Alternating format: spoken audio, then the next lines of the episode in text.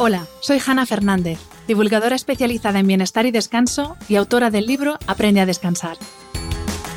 Quiero darte la bienvenida a un nuevo episodio de mi programa de podcast A Guide to Live Well, una guía práctica de bienestar en la que descubrirás de la mano de los mayores expertos cómo cuidar tu salud y tu entorno para vivir más y vivir mejor. La contaminación acústica no se ve, pero se siente, se nota y se padece. Según datos de la Agencia Europea del Medio Ambiente, causa 12.000 muertes prematuras cada año en Europa, contribuye a 48.000 cardiopatías isquémicas anualmente y tiene efectos negativos en el desarrollo cognitivo de los niños, además de consecuencias nocivas sobre nuestra salud, como sordera, insomnio, desequilibrio del sistema nervioso, trastornos depresivos y de ansiedad o alteración de la frecuencia cardíaca. Según la Organización Mundial de la Salud, se estima que cerca de 6,5 millones de europeos, de los cuales casi 200.000 son españoles, tienen problemas para conciliar el sueño a causa del ruido. Cada año en Europa se pierden por su culpa 1,6 millones de años de vida saludable. La contaminación acústica no es simplemente una cuestión de confort, sino que es un problema de salud pública grave, pero seguimos haciendo oídos sordos. Esta semana hablamos sobre contaminación acústica y sobre los efectos que tiene sobre nuestra salud y sobre la rentabilidad de las empresas con Jorge Bellido, ingeniero acústico y CEO de Ecocero, una innovadora empresa dedicada a la fabricación de paneles acústicos fonoabsorbentes con la particularidad de que estos paneles están fabricados con botellas recicladas.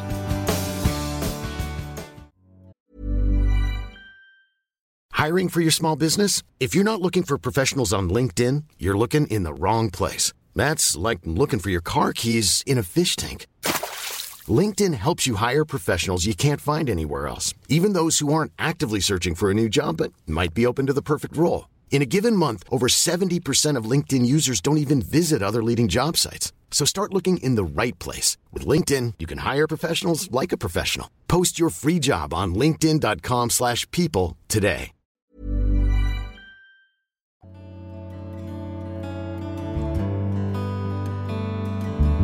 Bienvenido Jorge y mil gracias por aceptar la invitación a este podcast.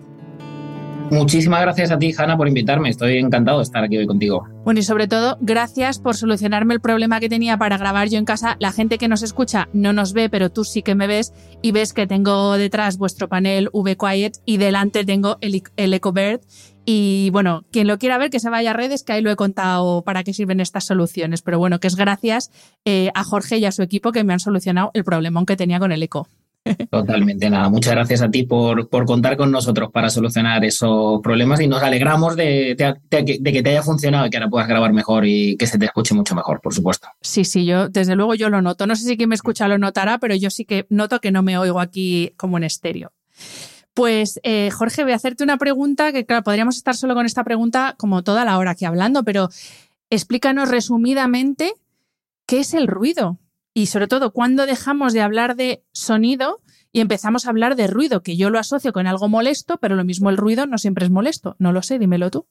Bueno, pues, eh, ¿qué, es el ruido? Pues efectivamente eso es cuando un sonido, eh, al menos en mi definición, ¿no? Ya cada uno al final es, un tema un poco subjetivo, eh, pero es cuando un sonido empieza a ser molesto, ¿de acuerdo? Es decir, cuando podemos estar en diferentes entornos, por ejemplo, en un entorno de oficina, eh, donde bueno, pues estar calmado y de repente pues empiezan a sonar los teléfonos, los compañeros cogen el teléfono, se levanta el, eh, se, levanta el tono de voz y ese, eso que puede ser un sonido en, en, unas condiciones normales y que te permitan seguir trabajando, llega un momento donde pasa a convertirse en ruido. Hay un ejemplo fantástico que es el de un restaurante, ¿no? que muchas veces vamos con algunos amigos al, al restaurante, vamos cuatro amigos a, ese restaurante donde empezamos a hablar y estamos hablando tranquilamente y ese restaurante empieza a llenarse de gente, a llenarse de gente y cada vez hay pues eh, más, ya, ya no decimos sonido, cada vez hay más ruido, ¿no? Y cada vez tenemos que hablar más alto, nosotros mismos generamos también más ruido y hace que estemos incómodos. Al final, ¿qué es el ruido? Bueno, pues es algo que afecta mucho a nuestra salud, de verdad que, que, afecta mucho a nuestra salud y que nos impide, nos impide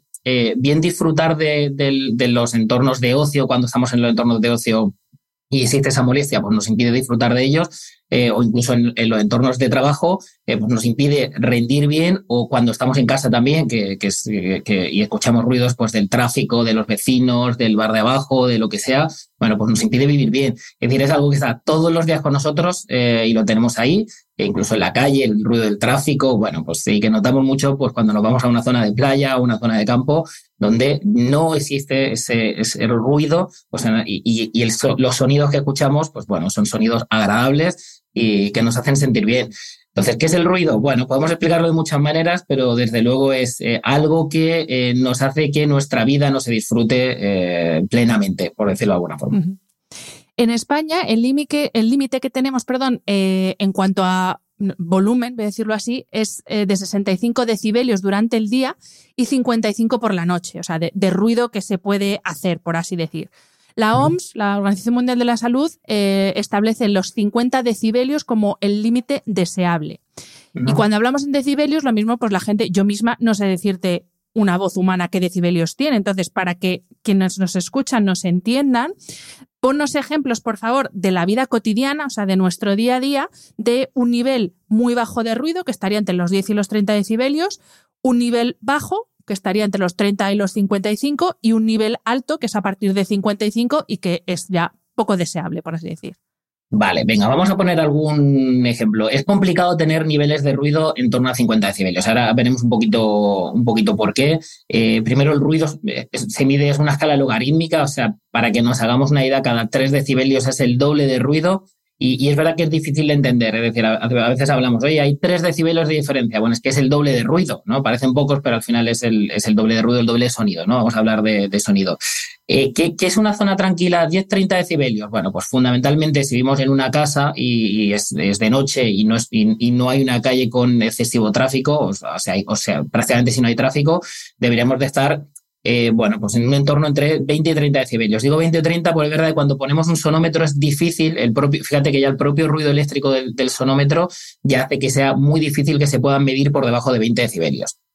Entonces, entre 20 y 30, eh, yo, por ejemplo, bueno, que soy ingeniero acústico, pues he estado, yo soy de Granada, he estado en Sierra Nevada, me he ido a Sierra Nevada en verano cuando no había nadie a hacer mediciones, eh, digo, en, el interior de, una vivienda. He puesto el sonómetro ahí, a lo mejor medíamos 18, 19 decibelios y era silencio absoluto, ¿vale? Eso es silencio absoluto.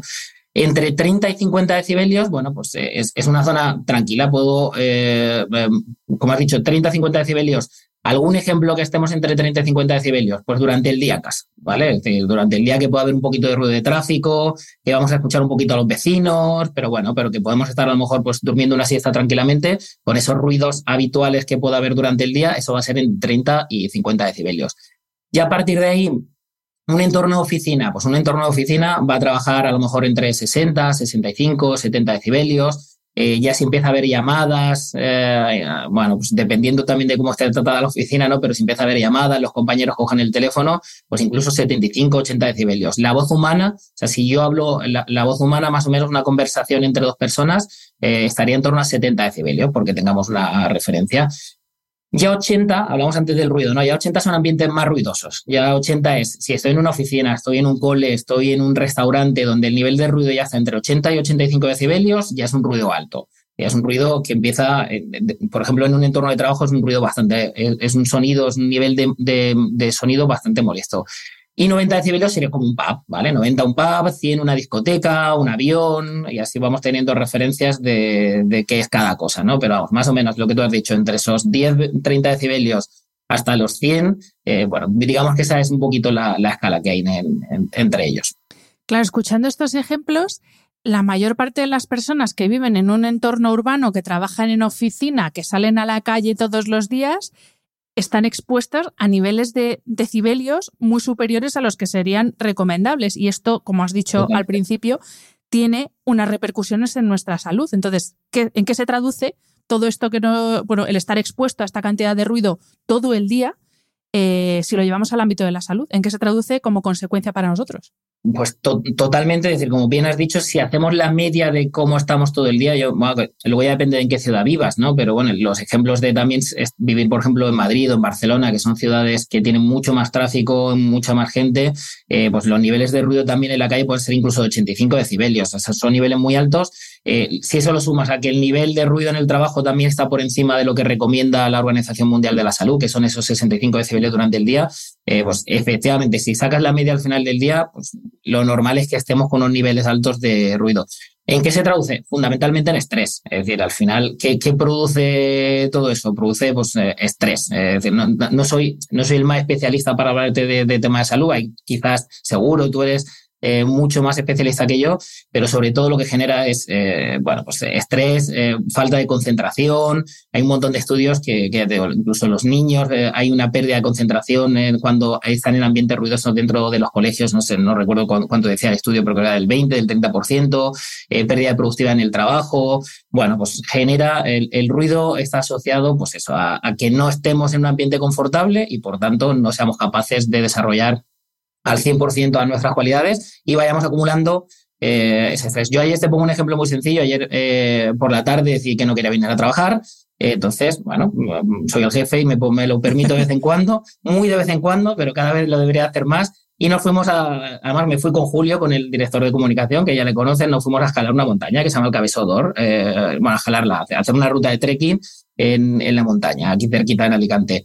Claro, estábamos a las 5 de la tarde, los dos solo en mitad de la montaña y solo se pajaritos. De hecho, me sonó el móvil una vez y me dice, de verdad, apaga el teléfono móvil, vamos a disfrutar de este momento. Y es cierto, apagamos el móvil y, y, cuando vivimos esos momentos es cuando realmente nos damos cuenta de cómo nos afecta el día a día y el ruido. Es decir, cuando estás en mitad de la montaña, no oyes nada, todo es silencio, es cuando realmente eh, valoras el, el, el, valor de eso, del silencio de un nivel de ruidos bajos.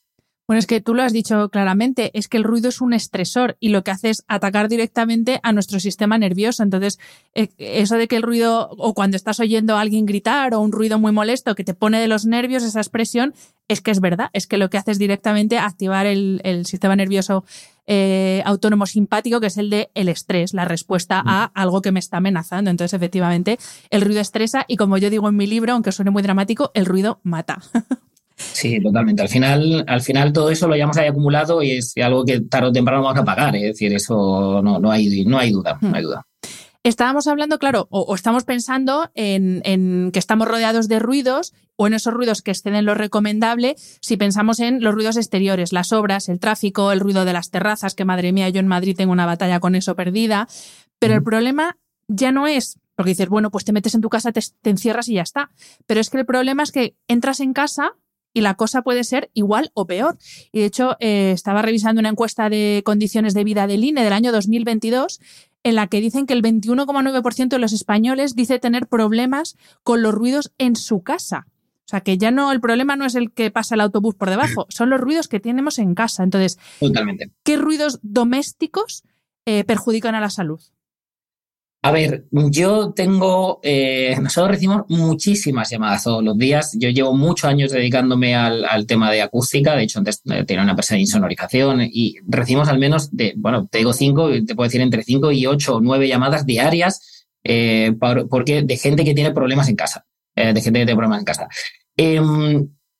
¿Qué tipo de problemas son los principales y los que más nos molestan? Sobre todo esos ruidos, eh, sería un momento donde nuestro propio cerebro, si, yo tengo un ruido de tráfico más o menos constante, eh, nuestro propio cerebro casi que puede obviar ese tipo de ruidos. Pero ¿qué pasa? ¿Qué es lo que más molesta a la gente? Al menos según, según mi, mi, experiencia por esas conversaciones que he tenido, son esos ruidos de arrastre de sillas, arrastre de mesa, golpe de puertas, etcétera. Esos ruidos que son como más puntuales y que ahí tu cerebro no es capaz de, de llegar a un momento donde los obvia. Y bueno, es, es, bastante frecuente que nos, que nos llamen por eso. Eh, por desgracia, las soluciones son eh, muy difíciles, o sea, aplicar soluciones efectivas son súper, súper difíciles. Eh, pero bueno, sin duda ya te digo que creo que, creo que em, son esos los ruidos que, que, yo creo que a la gente más le molesta. Si, si es un ruido un poquito más continuo, al final nuestro cerebro, pues como tú, al final se termina acostumbrando y es como que es capaz de obviarlo un poquito. Sí que es verdad que son, e, efectivamente, esos ruidos como que no te esperas son como los más molestos, pero también son los más fáciles de solucionar, porque ya es pensar un poco en el otro y decir, oye, lo mismo si le pongo unas cosas de estas que se ponen en las patas de la silla, yo la puedo seguir arrastrando y dejo de molestar. O si me quito los tacones cuando entro en casa, se acaba el problema. O sea que también es una cuestión más de pensar en el vecino y, y no una cuestión de, de hacer un obrón que es una de las cosas que pasa cuando ya hablamos de ruidos, pues eh, tema de insonorización, de que los vecinos hablan muy alto o que tengo una persona mayor que vive al lado que tiene que poner la tele muy alta porque no la oye. Y yo creo que una de las cosas que nos trajo la pandemia, por un lado, una cosa buena fue que en pleno centro de Madrid, que yo por entonces todavía, vivía en el centro, volvimos a escuchar pájaros. En pleno Chamberí se volvieron a escuchar pájaros. Pero otra cosa mala que nos trajo la pandemia es que al estar tantas horas en casa nos dimos cuenta de lo mal que están hechas los edificios. Totalmente de acuerdo. Es decir, de hecho, se multiplicó por dos o por tres eh, durante la pandemia la consulta de gente que nos llamaba por problemas que tenía en casa. ¿eh? se, multiplicó directamente. Por desgracia, desde Cocero no podemos solucionar eso. Es decir, nuestros paneles acústicos no son de insonorización, son de absorción acústica. Es difícil explicarlo porque es verdad que es un tema quizá un poco complejo para el que no sabe absolutamente nada de todo esto. Y lo único que nos queda pues, es escuchar, decir, oye, mucho lo siento, no, no podemos ayudarte en todo esto, pero sí que es cierto que recibimos justo después de la pandemia como doble o triple de, llamadas. Pero justamente cuando publiqué yo en Instagram eh, los paneles para enseñarlos, me escribieron algunas personas para decirme, oye, es que yo creo que esta va a ser la solución para el problema que tengo en casa. Y yo les expliqué, dime tú si lo, hice bien, eh, que la diferencia está en que yo con estos paneles lo que consigo es acondicionar acústicamente mi espacio. Pero si, mi si me molesta el vecino, lo que tendríamos que hacer es intervenir la casa del vecino. Yo no podría hacer nada en mi casa si lo que me molesta es el ruido del vecino, ¿no? Correcto, efectivamente lo has dicho perfectamente, Hanna. Es decir, estos paneles para lo que sirven es para que no haya eco, para que no haya reverberación dentro de tu casa, pero no sirven para evitar que el sonido del vecino pase hacia tu casa, ni tampoco que tu sonido pase a casa del vecino, porque no, no, aíslan. Hacen que, bueno, estés confortable. Sí que es cierto que sí que consiguen que el ruido que ya haya entrado dentro de tu habitación o dentro de tu vivienda, pues desaparezca de forma más rápida. Por tanto, no va a ser un ruido tan molesto, pero no insonorizar. Para poder insonorizar, Tienes dos opciones. La opción menos eficaz sería hacer un tratamiento por tu lado de la casa, pero es mucho menos eficaz. Y la opción más eficaz, como has dicho claramente, es insonorizar al emisor de ruido, que el emisor de ruido es el vecino. O la opción radical, que es la que hice yo, de nos vamos del centro y nos vamos al campo. Especialmente. No, al final llega un momento donde es que oigo tal, he hablado, no pone tal, sigan arrastrando las sillas, no puedo tal, no sé qué, no sé cuánto. Y al final, claro, yo sí en mi, no, a un cliente que nos llama y hablamos con él dos minutos, no, no puedo tener esa, quizá esa confianza. Pero si es un amigo mío me pregunta, oye Jorge, ¿qué hago? Digo, múdate, vete a una casa, vete a una casa independiente y es la única manera. Por desgracia, el, solucionarlo, el tema de los ruidos en las viviendas es muy complejo. Claro, y es que además, claro, yo cuando estaba en Madrid, que también tenía unos vecinos, en un piso de estudiantes y aquello era pues como un bar, constantemente fiestas, entrar, salir. Claro, yo pregunté, yo fui de esas que llamó a una, a una empresa de, acondicionamiento acústico, aislamiento acústico, no recuerdo de qué era, para preguntar si había alguna solución. Y claro, me explicaron que es que el ruido no es que tú oyes de habitación a habitación, que es que el ruido se transmite ¿no? a través de las estructuras, del suelo, del techo.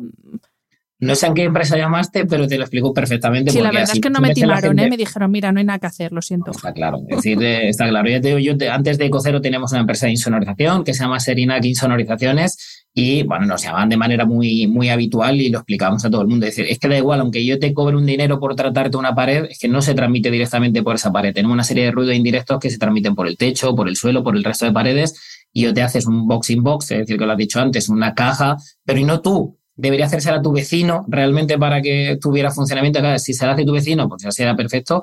O, mm, bueno, pues tenemos que aguantarnos o mudarnos. Es decir, no, no hay, por desgracia, no hay muchas más soluciones. Es decir, es decir, hay que hacer una solución de obra en casa de tu vecino para que tenga el funcionamiento adecuado y eso es difícil. Eso es difícil. Bueno, mira, la siguiente pregunta es si había alguna solución, pues, mm, pues ya no ha sido muy claro y muy bueno, siempre se puede hacer cosas, alguna solución por aclararla, simplemente decir, si tú tienes un vecino pared con pared y oyes arrastrar de silla y de mesas, mm, no hay solución. Ah, la solución es la que has dicho antes. Él tiene que poner de su lado, ese vecino eh, tiene que poner de su lado para eh, arrastrar menos la silla, la mesa, pero es muy difícil. Porque él no percibe que tú oyes ese sonido. Es decir, al final cierras una puerta, para ti se cierra una puerta y a lo mejor en el otro lado se oye mucho más de lo que oyes tú. O tienen niños que tiran canica al suelo, que eso no lo han dicho muchas veces, o juegan con coches y tal y no puedes estar diciéndole todo el día a los niños, oye, no juegues, no hagas no sé qué, no hagas no sé cuánto, que molestamos al vecino. O sea, eso es muy difícil. Eh, si tratas la pared, si el ruido son de voces, de televisiones, de cable alto, hay una manera que es tratar la pared. ¿Qué quitamos tratando la pared, incluso por tu lado? Bueno, quitas el ruido directo. Es decir, cuando yo tratar una pared sería placa de yeso laminado, pladur, pladur o placa de yeso laminado, membrana de las sombras de alta densidad, lana de roca, hay que hacer una pared de obra, básicamente, te comes unos 15 centímetros de espacio y con eso puede reducir todos los ruidos directos. Y a veces funcionan muy bien, a veces reduce como un 70 o un 80% de los ruidos y a veces funciona muy mal, en torno a un 15 o un 20%. Eh, y eso hay que tenerlo claro. Es decir, hay gente que nos llamaba y nos decía, quiero garantías, nosotros nunca lo hemos hecho, ¿eh? pero nos decía, oye, si quiero hacer esto quiero garantías de que se me va a reducir el sonido. Mm, es imposible que nadie te pueda dar garantías y el que te lo dé te está mintiendo, pero es cierto que a veces funciona muy bien. Ah, ¿Tú, ¿Por qué? Porque tienes un tabique muy débil, por la razón que sea, le sumas un tabique de, insonorización por tu lado, mejora 7, 8, 10 decibelios y eso hace que te sientas, mm, bueno, pues mucho mejor en casa. Pero bueno, la solución es obra, ¿eh? lo que hemos dicho. Es decir, y la ultra eficaz sería que tu vecino se insonorizara toda su casa, pero claro, es eh, altamente caro, complejo. Alguno habrá que dirá, mira, yo se lo pago, con tal de dejar de oírles, le pago la insonorización. Bueno, estábamos hablando de casas, pero también hay otro espacio. Ahora es verdad con el teletrabajo esto ha cambiado un poco, pero bueno, hay otro espacio en el que pasamos muchas horas al día, que son las oficinas, que es uno de vuestros fuertes, porque vosotros es verdad que eh, no hacéis tanto espacio doméstico, pero sino más espacio profesional, por así decir, oficinas, restaurantes, salones de actos, etcétera, etcétera, estudios de grabación, bueno, de todo. Que algún día espero que me podáis hacer mi estudio de grabación de podcast. y justo hablando de oficinas, eh, leí un estudio de Cambridge, de la Universidad de Cambridge, en el que eh, registraron la frecuencia cardíaca, la conductividad de la piel y el reconocimiento de emociones faciales por inteligencia artificial y demostraron que existía una relación causal entre el ruido de la oficina, eh, oficinas de planta abierta, estos open space que son tan modernos ahora, y el estrés fisiológico que provocaba el ruido generado en ese tipo de oficina en los trabajadores y que eso influía en aspectos como el rendimiento, eh, capacidades cognitivas, el estado de ánimo, o sea que les afectaba directamente. Entonces, hablando de oficinas, ¿cuáles son los ruidos malos que nos perturban cuando trabajamos? Porque claro, esto es que es inevitable también. O sea, si tienes una persona delante que está hablando por teléfono, ¿cómo, ¿qué haces con eso? A ver, bueno, hay muchas herramientas. Eso, eso sí que ya está muy evolucionado y es mucho más fácil de, evitar que, en el tema, que en el tema particular. Eh, efectivamente, cuando estamos en una oficina, en el open space, porque ahora es verdad que la tendencia es que, bueno, pues haya un trabajo mucho más colaborativo. Antes eran todo como cubículos y, despachos, ahora todo abierto. Ahora, de hecho, nosotros estamos em, diseñando unas nuevas oficinas, son 800 metros cuadrados, las nuevas oficinas, las nuestras, es tabla de las nuestras, y creo que solo hay tres despachos. es decir, hay solamente, no hay tres despachos y hay tres, eh, no, hay, va a haber unos poquitos más. Al final creo que va a haber como unos seis, siete despachos y están los despachos solamente para que los comerciales, el tema de call center que tiene que continuamente estar hablando por teléfono pueda trabajar dentro de esos espacios y otro también para el departamento de administración, que son cosas por a lo mejor un poquito más privadas que tienen que tener su propio espacio. El resto del equipo creo que hay como unas 50 o 54 eh, puestos de trabajo más. Todos trabajamos en un espacio abierto. ¿De acuerdo? Todos trabajamos en espacio abierto. ¿Qué ocurre? Que si hay 54 personas y imagínate que un 10%, es decir, a 5 o 6 compañeros los están llamando por teléfono, que es muy normal. De hecho, hay momentos en los que el 30% de los compañeros pues, pueden estar recibiendo llamadas y tienen que estar atendiendo al teléfono o están hablando entre ellos. Claro, hablas de que puede haber 15, 20 personas que estén hablando a la vez y que como todo, uno que tenga mala cobertura tenga que elevar más el tono de la voz. Bueno, pues ahí se puede formar un ruido importante.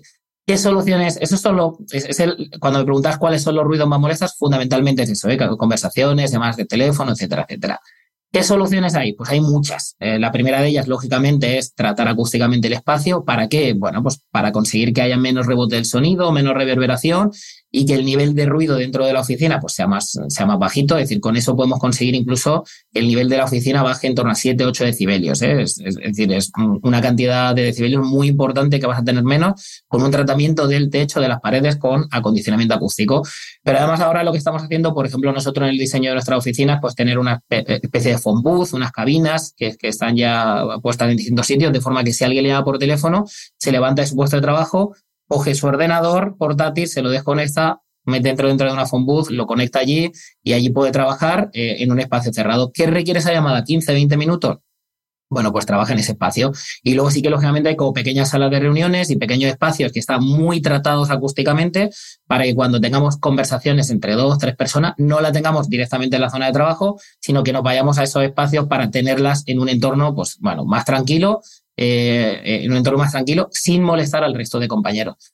Por tanto, reconozco que en el tema de oficina, que es, como has dicho antes, nuestro principal target, nuestro principal cliente, es verdad que es el sector de la oficina, ahora hay un montón de opciones y cada día están más presentes para solucionar este problema. O sea que básicamente lo más molesto es las voces, las no tanto o el porque claro, tema notificaciones, ya no la llamada en sí de la conversación, sino que suena un mensajito, la notificación del Instagram, la notificación del email, el todo eso al final son ruiditos que van oyendo. Al final es, es, un modelo, por ejemplo, nosotros lo tenemos en silencio, es decir, que, que sí que al final, como todo ya está en el ordenador puesto, el, WhatsApp, por ejemplo, que se trabaja muy habitualmente con, con, WhatsApp, pues en vez de estar sonando del teléfono, lo tienes puesto en el ordenador. Entonces al final sale, la pantallita sale, tienes un mensaje, tienes dos, tienes tres. Bueno, pues en vez de verlo al segundo, que tampoco es necesario tener que escucharlo y ver el WhatsApp al segundo siguiente, pues cada 15 minutos, 20 minutos, puedes verlo. El mail igual, es decir, el mail nosotros todo el mundo lo tiene puesto en silencio, entonces es una manera que es verdad que las notificaciones, imagínate 50 personas con notificaciones de WhatsApp, con no sé qué, con no sé cuánto, sonando continuamente.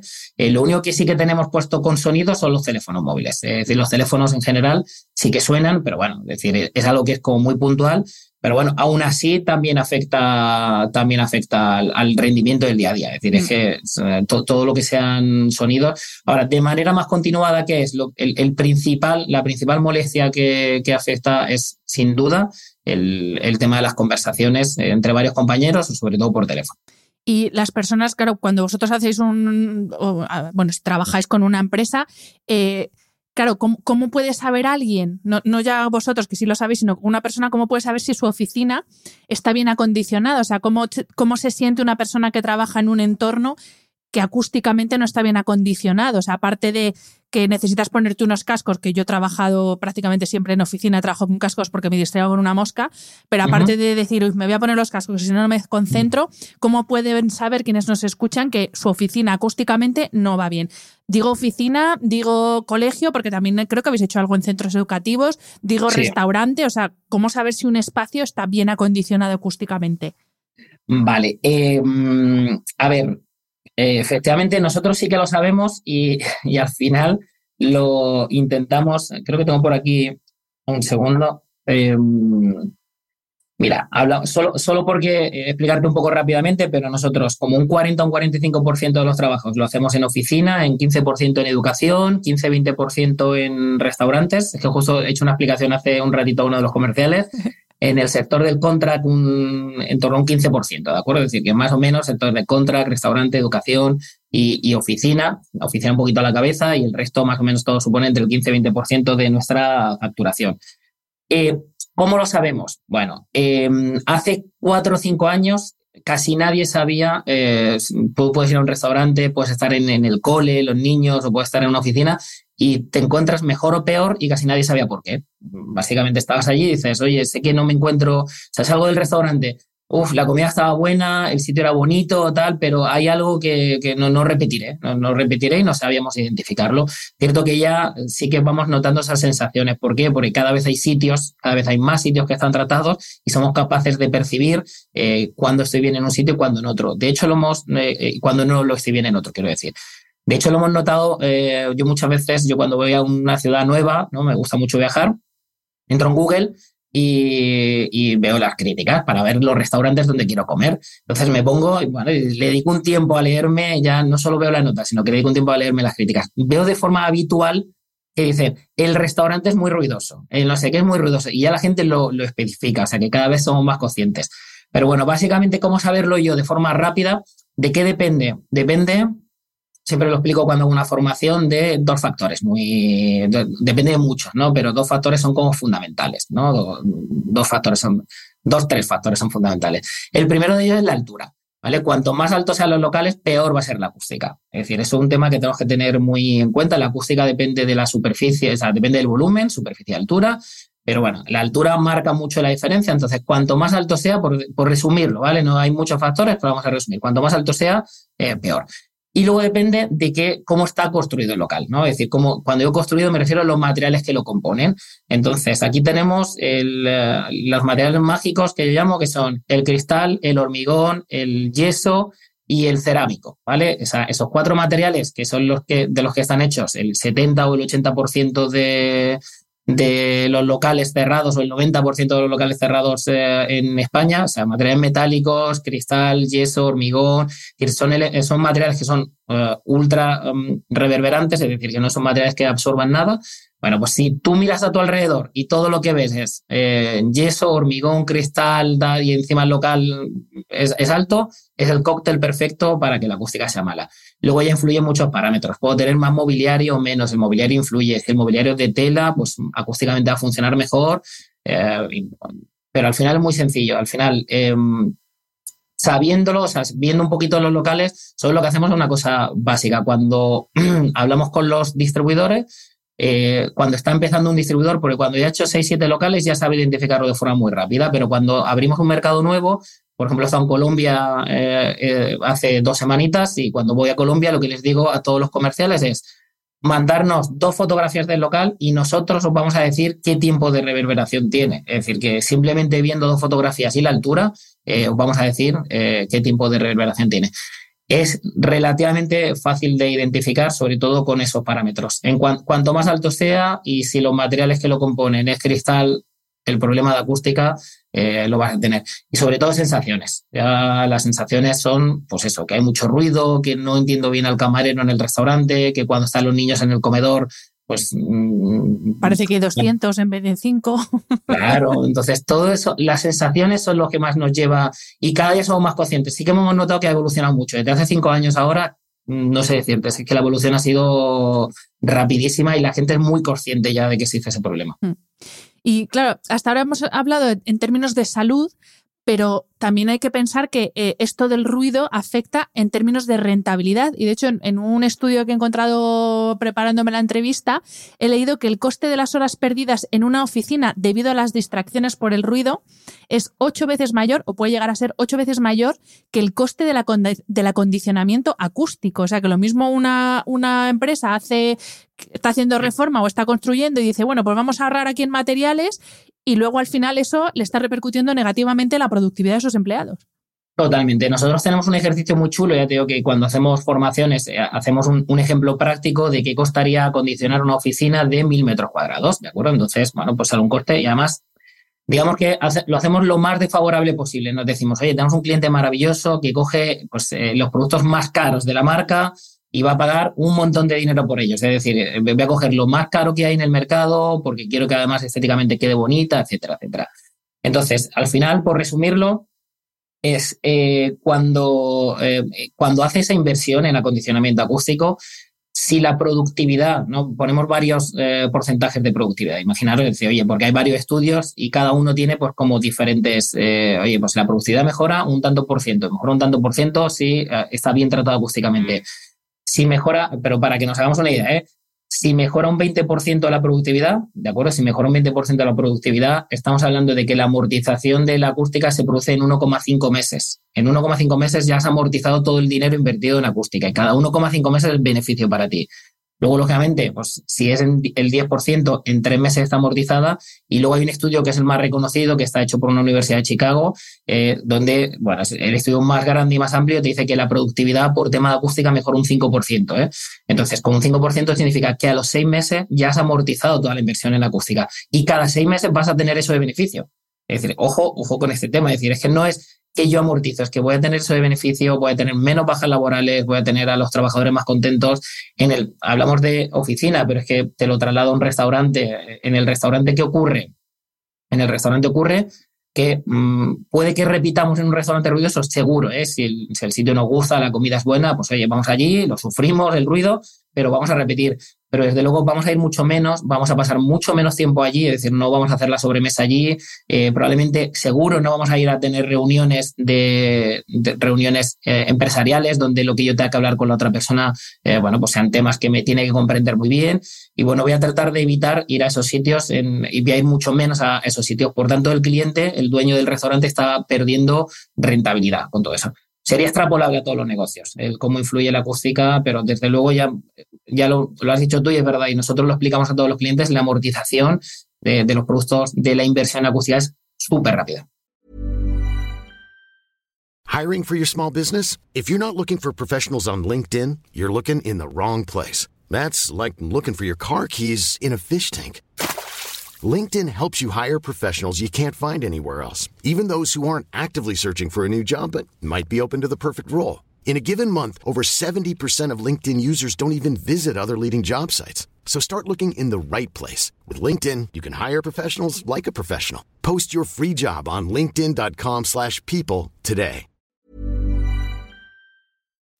Y ya por no, es verdad que no, no es vuestro core, entonces tampoco, no sé si me puedes dar información, pero pensando también en centros educativos, en un colegio, sí, claro, sí, los niños también que se distraen rápido, si encima tienen todo el problema del ruido añadido y una mala condición acústica, imagino que eso también se puede ver.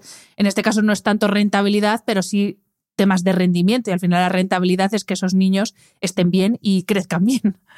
Y una, cosa y una cosa importante, Hanna, que es, imagínate una clase que tenga mala acústica. Nosotros hemos hecho pruebas, de hecho viene nuestro, en YouTube una prueba de una compañera leyendo unas frases, una determinada frase en un sitio sin tratar acústicamente, luego se hizo el tratamiento y vuelve a repetir las frases y, tú oyes cómo, cómo se escucha antes y cómo se escucha después. Y no te hablo de muchas personas hablando, hablo de una sola persona en una sala vacía hablando, ¿de acuerdo? De cómo, cómo lo escuchas. ¿Eso qué significa? Significa que conforme más te vayas alejando del profesor, es de cuanto más filas atrás te sientas, eh, peor va a ser la comprensión que vas a tener y eso va a influir definitivamente en los resultados eh, académicos, pero además es que no hay duda, porque de verdad que ese vídeo es, eh, cuando ves ese vídeo te das cuenta de que el, cuando un espacio está mal tratado acústicamente, vas a perder un montón de comprensión oral de la profesora. Por tanto, decir, aunque seas igual de aplicado el de la primera fila y el de la última, su nota, su rendimiento académico va a ser completamente diferente. Que efectivamente en los colegios, a veces pensamos solamente en los colegios en, el comedor escolar, eh, pero cuando hablamos de en, el interior de las aulas es igual o más importante todavía que tratar el comedor escolar. Pues ala, ahí lo dejo, porque ahí sí que hay un, hay un, buen mercado ahí. Em, eh, bueno, obviamente no es, no es tampoco. perdona que te corte, pero es verdad que cada día, yo lo he dicho antes, creo que coles en, el sector de la educación estamos en torno al 15, el 20% de nuestro, de nuestro eh, eh, trabajo se hace en educación cada día se invierte más en eso. Sí que es cierto que inicialmente son los coles privados, los colegios privados, eh, los que están invirtiendo más dinero, que es lógico, pero también los colegios públicos. Es decir, cada vez estamos haciendo más colegios públicos, eh, hay tratamientos muy económicos que de forma muy rápida se soluciona el problema. Y sí que es cierto que cada vez son más conscientes de, esto que hemos comentado. Ya, no, perdona que te haya no, No, pero, y a propósito que me dices esto, eh, bueno, amigos comunes que tenemos, que son eh, eh, la marca Active, que trabajáis con ellos y yo los conozco porque mi silla, mi mesa, eh, todo es de Active.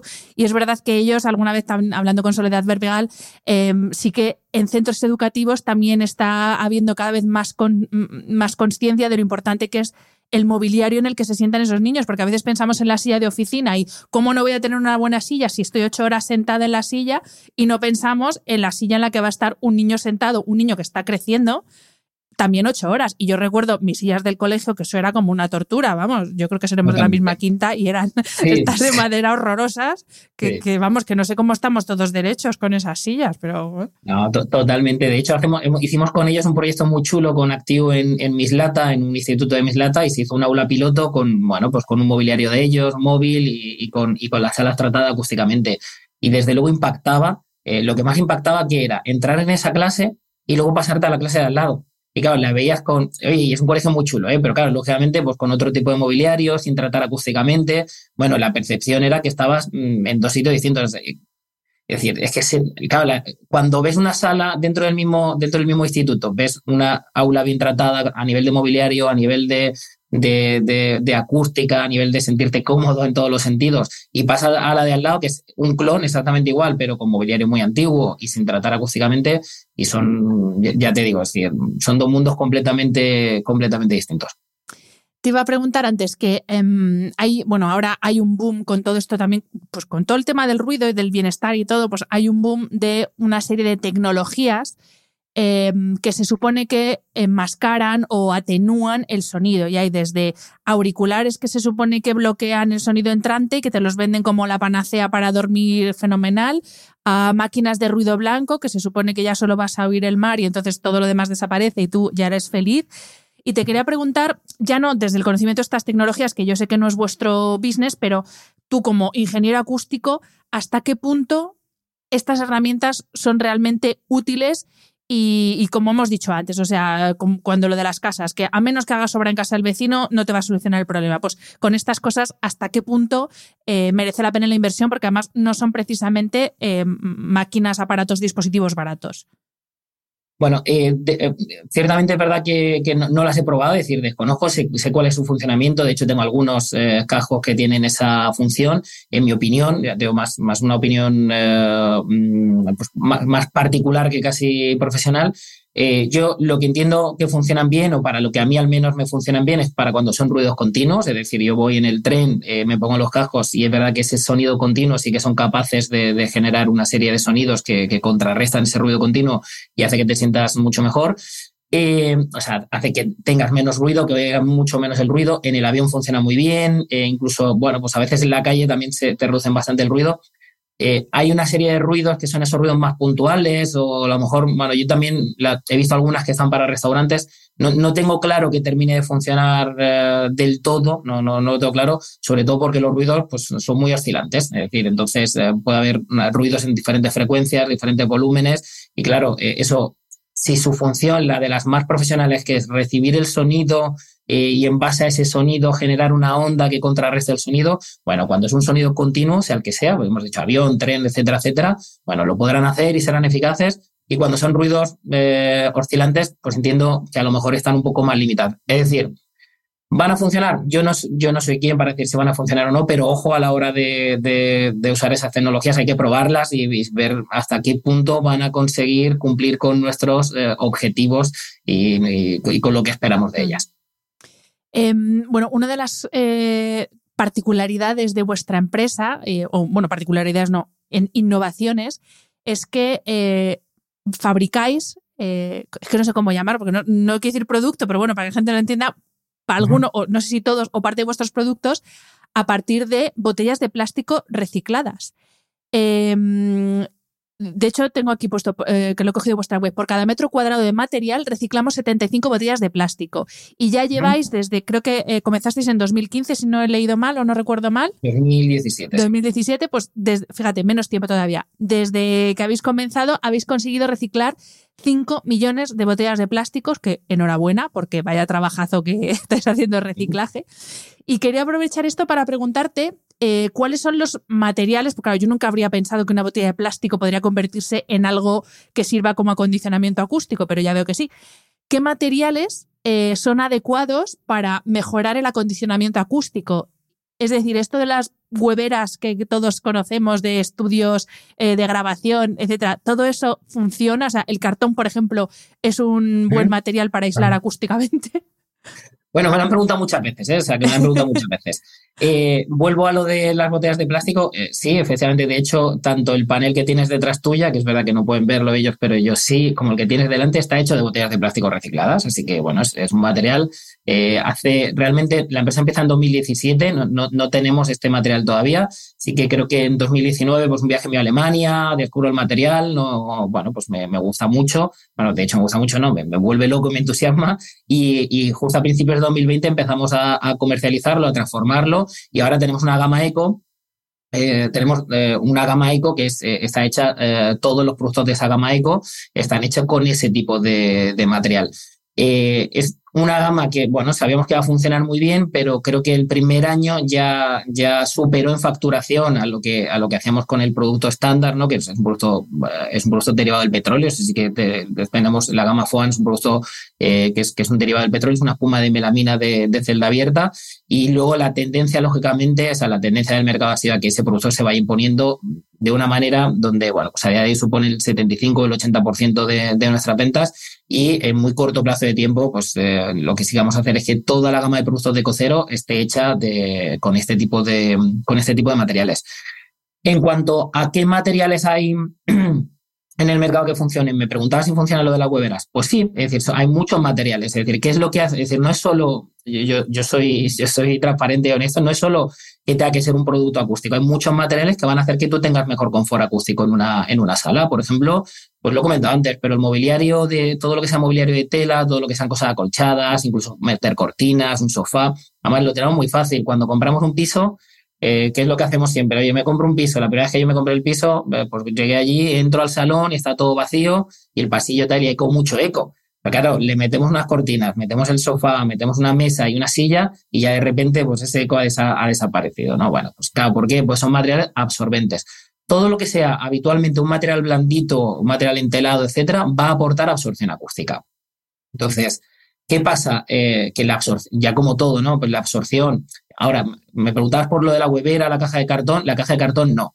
Eh, la caja de cartón, eso yo creo que ha sido un mito, ¿eh? no, sé muy bien. Eh, a, lo, mejor de la huevera es por, por, por, la forma que tiene la huevera, más que por el material. Totalmente. Ah, sí, la, huevera, a ver, sí que es cierto que hacía mucho tiempo salió un material con que lo llaman espuma piramidal o de huevera, que de color gris antracita, que eso, bueno, ese material es una espuma de poliuretano, es un derivado del petróleo con el que se fabrica eh, una espuma de poliuretano gris antracita, que bueno, pues es lo que ha estado en todos los estudios de grabación hasta hace 3, 4 años. Todos los podcasters caseros en algún momento. a los youtubers, todo el mundo tiene hueveras, bueno, o tenía, porque ya poco a poco van teniendo ecocero, van teniendo otras cosas, algunos muy famosos, de los más famosos van teniendo, van teniendo también, le hemos hecho, le hemos hecho todo el tratamiento de las salas, pues ya son cosas pues, más modernas, decorativamente, ya como se le graba, pues también se ve todo lo que tienen alrededor y bueno, hacen que sea más bonito. Esa huevera ya ha pasado un poquito, pero bueno, tiene su funcionamiento. Tiene, tiene su funcionamiento. Em, bueno, son materiales que es cierto que, por ejemplo, no podrían ir a, los locales de pública concurrencia, pues no son materiales ignífugos, es decir, tienen sus cositas, pero sí que funcionan, es decir, ya han funcionado bien toda la vida. Solo aún insisto, y es que lo de la huevera, eh, ¿por qué se hacía? ¿Por qué esa forma de, de huevera? Porque se supone, y digo se supone, y ahora verás por qué, eh, se supone que aumento la superficie, haciendo esa forma aumento la superficie de absorción, ¿no? En vez de ser un material liso, voy a aumentar la superficie de absorción y, la absorción en teoría debería de ser mayor, ¿vale? En realidad es un mito, es decir, ese mismo material, si lo cortas en plano, en 4 centímetros, eh, es, absorbe mucho más que si lo cortas en forma de huevera en, en 2 centímetros, porque lo que hacen es que de un panel de 4 y de 5 centímetros sacan dos paneles con forma de huevera eh, de, dos centímetros y medio, ¿no? Por decirlo de alguna forma. Bueno, pues absorben más porque todos los materiales acústicos lo que sí que dependen es del espesor. Eh, ¿vale? Cuanto más espesor tienen, y habitualmente, bueno, pues quizá con menos densidad, la absorción a nivel de ondas va a ser mayor. Vale, es una anécdota simplemente, decir que es verdad que ha sido como una creencia que hemos tenido ahí toda la vida, que la huevera funcionaba maravillosamente bien, y bueno, al final muchas veces haces el, mismo producto, pero con, con un corte liso y acústicamente funciona mejor. Pero si me preguntas si funciona, sí que funcionan. ¿eh? Es decir, ya el, que, el que tiene una, esas hueveras, no de cartón, ¿eh? ya lo he dicho antes, no de cartón, pero es esa gris antracita que se llama mucho antes, pues le va a aportar acondicionamiento acústico, otra cosa que te gusten más, te gusten menos y que hay otras cosas pues, más ecológicas y más bonitas que también hacen esa función. Pues eh, hablando de materiales precisamente, vamos a irnos, y ya para entrar en la última parte de la entrevista, eh, vamos a irnos al dormitorio, porque una de las eh, principales consecuencias que tiene el ruido ambiental es la alteración del sueño. Durante el día, obviamente, como hemos explicado, altera nuestro sistema nervioso y el ruido no es bueno a ninguna hora del día, pero si nos vamos ya al momento de dormir, es todavía más tremendo, porque claro, se supone que tenemos que estar en unos decibelios de eh, menos de 30 y muchos de nosotros eh, o muchos de los ambientes superan esos, esos decibelios eh, cuando la gente tiene que estar durmiendo y esto se traduce en sueño fragmentado, dificultad para entrar en sueño profundo, dificultad para entrar en sueño REM, que son las fases reparadoras del sueño. Entonces, ¿qué podemos hacer en nuestro dormitorio? Uno, si no podemos hacer obra, Dos, si ya tenemos la doble ventana, porque claro, lo de la ventana es verdad que es el, por donde entra muchísimo ruido exterior, pero ¿qué más podemos hacer en nuestro dormitorio para tener un entorno acústicamente agradable para dormir o lo más agradable, agradable posible para dormir? Bueno, pues eh, fundamentalmente lo ha explicado muy bien Hanna. El, paso número uno es el de la doble ventana. Es decir, mucha gente nos llama, oigo ruido de tráfico, quiero tratar la pared. Y lo primero que le decimos es, no, no, tienes que llamar a un carpintero y lo que debe poner es una doble ventana porque ya ibas a quitar bastantes decibelios, fundamentalmente porque el sonido se va a colar siempre por la zona más débil y la zona más débil es la ventana.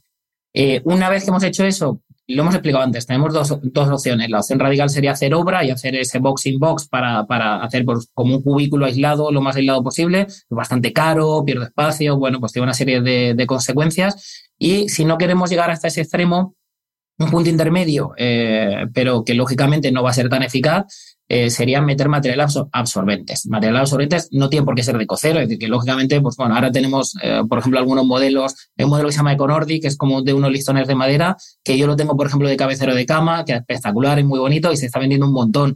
Pero bueno, no tiene por qué ser solo material de cocero, lo que hemos dicho antes, oye, cortinas, mobiliario de tela, colchas, etcétera, ¿Para qué? Pues bueno, pues para que ya el sonido que me entre dentro, que ya es inevitable, ya lo tengo dentro de la habitación, al menos desaparezca lo antes posible de, mi habitación. Entonces, eh, bueno. Y las alfombras también, Jorge, porque claro, estoy pensando en paredes, pero el suelo también es otra superficie, ¿no? todo lo que queramos meter de material absorbente va a venir, va a venir genial para que, para que ese sonido que ya se nos ha colado dentro de la habitación, eh, cuando empieza a rebotar el sonido son ondas, se desplazan a 360 metros por segundo. Bueno, pues cuando empieza a rebotar eh, por las paredes, el suelo y el techo de nuestra habitación, se absorba muy rápidamente y desaparezca lo antes posible. Es decir, es, un punto que es relativamente fácil de hacer, es económico y bueno, no, no va a ser el cambio radical, pero sí que va a hacer que nos encontremos pues, un poquito mejor, ¿vale? Va a aportar un poquito sin tener que hacer obra y sin meternos en, bueno, pues en líos grandes de, económicamente hablando. Muy bien, pues eh, Última pregunta, Jorge, y a mí me gustan las últimas preguntas, mirar un poco, sacar la bola de cristal y ver un poco eh, qué va a pasar de aquí a unos años. Eh, la Organización Mundial de la Salud mantiene que el 30% de los inmuebles actuales son edificios enfermos. Y para evaluar esto, pues obviamente eh, presta atención a temas acústicos, pero también a la orientación, a la calidad del aire, a la cantidad de luz natural que entra, a la movilidad que permite o que no permite a las personas que los habitan.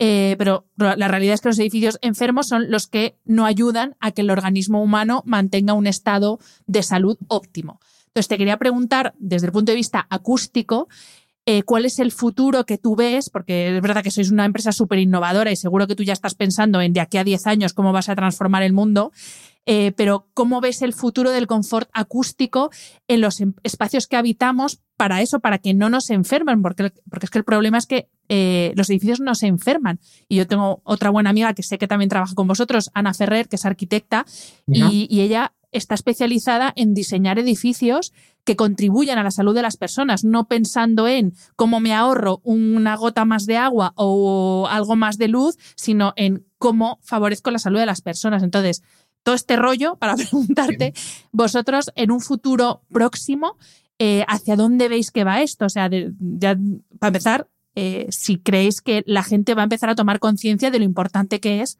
el confort acústico. Pues la respuesta es un rotundo sí. Es decir, de hecho, mm, el, es el, crecimiento de la conciencia eh, en este sector es literalmente exponencial. cada día se demanda mucho más este tipo de productos ¿Y hacia dónde va el futuro y, cómo lo vemos nosotros? Eh, pues eh, todo ese diseño de esos edificios y, la parte acústica tienen que estar completamente integrados a la hora del diseño. Es decir, eh, quizás a día de hoy, mm, lo que al menos nosotros vemos, a día de hoy eh, bueno, pues las soluciones a veces, bueno, cada vez más se instalan en fase de proyecto, eh, pero bueno, a lo mejor un 70 o un 75% de, de nuestros clientes es, oye, una vez que está construido, voy a hacer, eh, voy a poner la solución porque he percibido que ya, que ya existe ese problema, no, no había contado, o el edificio es antiguo y ahora quiero solucionarlo, o es algo eh, que bueno, pues acabo de terminarlo, he ahorrado, como has dicho antes, en la parte acústica, pero me he dado cuenta que ha sido un error y tengo que solucionarlo. Entonces, bueno, se hacen soluciones eh, integradas, pero bueno, pero son hechas a posteriori. Eh, ¿Hacia dónde tenemos que evolucionar las empresas de acústica para que, para que mm, en el futuro mm, todos los edificios puedan tener este tratamiento, a que esté completamente integrado a nivel de diseño, a nivel decorativo, es decir, que, la acústica eh, visualmente y, bueno, pues tú entres a un edificio y esté perfectamente integrada. Hacia ahí queremos ir nosotros. Eh, es decir, la, la, evolución de Cocero ahora, bueno, pues eh, tenemos muchas sorpresas, muchas novedades que van a surgir a lo largo de este año, eh, pero sin duda una de ellas es acercarnos hacia los prescriptores, a los arquitectos, a los diseñadores. Ya llevamos bastante tiempo haciéndolo, pero ahora de una manera muy clara, muy específica. No puedo adelantarte nada, por desgracia, pero tenemos unos planes súper chulos que van a salir en poquitos meses, eh, de la mano de grandes diseñadores para conseguir eso, para conseguir poder integrar eh, acústica dentro de esos espacios eh, y desde un inicio, desde un inicio, incluso ya no solo desde un inicio, sino cuando haya que hacer reformas de esos edificios que, como tú bien dices, bueno, pues no son edificios sanos, son edificios que necesitan reparaciones, que se pueda hacer de una manera que no, no no, sea chocante, no sea que me encuentro ahí algo que, no tiene sentido y que tiene que estar ahí porque tiene una función solo, eh, bueno, pues bueno, solo eh, para mejorar la acústica, pero que visualmente no está integrada. Entonces creo que el gran trabajo de, nuestra empresa, de la empresa del sector, sin duda, debe pasar por, por, la integración de este tipo de productos, de este tipo de soluciones eh, dentro del diseño de, de esos edificios nuevos y de la reforma de esos edificios. Es que justo te iba a decir, claro, una de las de los valores añadidos de vuestros es que además lo hacéis bonito, o sea, no solo un producto que funciona, sino que es bonito, porque al final la estética es importante y quien diga que no, miente, porque si vas a estar en un espacio 8, 10 horas al día, quieres que lo que estás viendo sea bonito, porque oye, lo de ver las hueveras estas de corcho que hablamos antes, es que eso no es bonito, o sea, yo eso no me lo he llegado a poner nunca porque me parecía un espanto tener que estar viendo eso todas las horas que estoy trabajando en el despacho, entonces esa parte también es importante. No, totalmente. De hecho, nosotros ya en, búsqueda de esa integración, lo que nos ocurre, nosotros tenemos un catálogo creo que tiene como 180 o 190 páginas y aún así el, más del 40% de nuestros pedidos son hechos a medida. Es decir, es el arquitecto, la arquitecta, los diseñadores los que eh, diseñan lo que ellos quieren y eh, nosotros hacemos a medida eh, los colores, las formas y en, todo lo que necesitan para lo que te he comentado antes, para que quede completamente integrado dentro de sus diseños, ellos se sientan y ellas se sientan cómodas a la hora de decir, oye, voy a hacer que el espacio sea acústicamente confortable, pero es que además me va a gustar, es decir, como diseñadora me va a gustar cómo, cómo ha quedado ese espacio. Pues Jorge, eh, millones de gracias. Ha sido un placer eh, charlar contigo. Eh, te vuelvo a dar las gracias por solucionarme mi pequeño problema con la acústica y enhorabuena porque creo que estáis haciendo un trabajo alucinante. O sea, a mí es que me encanta hablar de empresas españolas innovadoras que hacen bien las cosas, que parece que siempre que se fuera para decir, wow, qué empresa. No, no, pues aquí también tenemos empresas alucinantes. así que enhorabuena y muchísimas gracias. Por Hanna, nada, muchísimas gracias a ti. Ha sido un placer enorme estar contigo, compartir contigo este ratito. Y bueno, pues esperemos que, lo que hemos comentado, lo que hemos hablado, pues sirva para que eso, para que la conciencia de, la gente aquí en nuestro país, en España, pues vaya un poquito cada día más y seamos más conscientes. Muchas veces eh, es necesario de que, bueno, cuando vamos a un sitio y ese sitio no nos encontramos del todo cómodos porque hay ruido, bueno, pues que sepamos que, hay soluciones y que hay una manera de, que nos podamos eh, sentir cómodos y estar confortables en este tipo de espacios, por supuesto. Millones de gracias, Jorge. Un abrazo. Espero que hayas disfrutado del episodio. Este programa de podcast es independiente y en abierto gracias al apoyo económico de marcas que apuestan por mi trabajo y confían en mí para ayudarles a comunicar su mensaje. Los expertos que aceptan mi invitación a intervenir en este programa no tienen ningún tipo de vinculación con dichas marcas a menos que se especifique lo contrario. Y todo el contenido de mi podcast, página web y redes sociales que haya sido patrocinado irá acreditado como tal. Gracias por ayudarme a que este proyecto siga siendo viable e independiente visitando la web de mis anunciantes, dejando reseñas, comentarios y valoraciones en las distintas plataformas de reproducción y compartiendo mi contenido en tus redes sociales. Mil gracias por estar al otro lado. Nos escuchamos en el próximo episodio.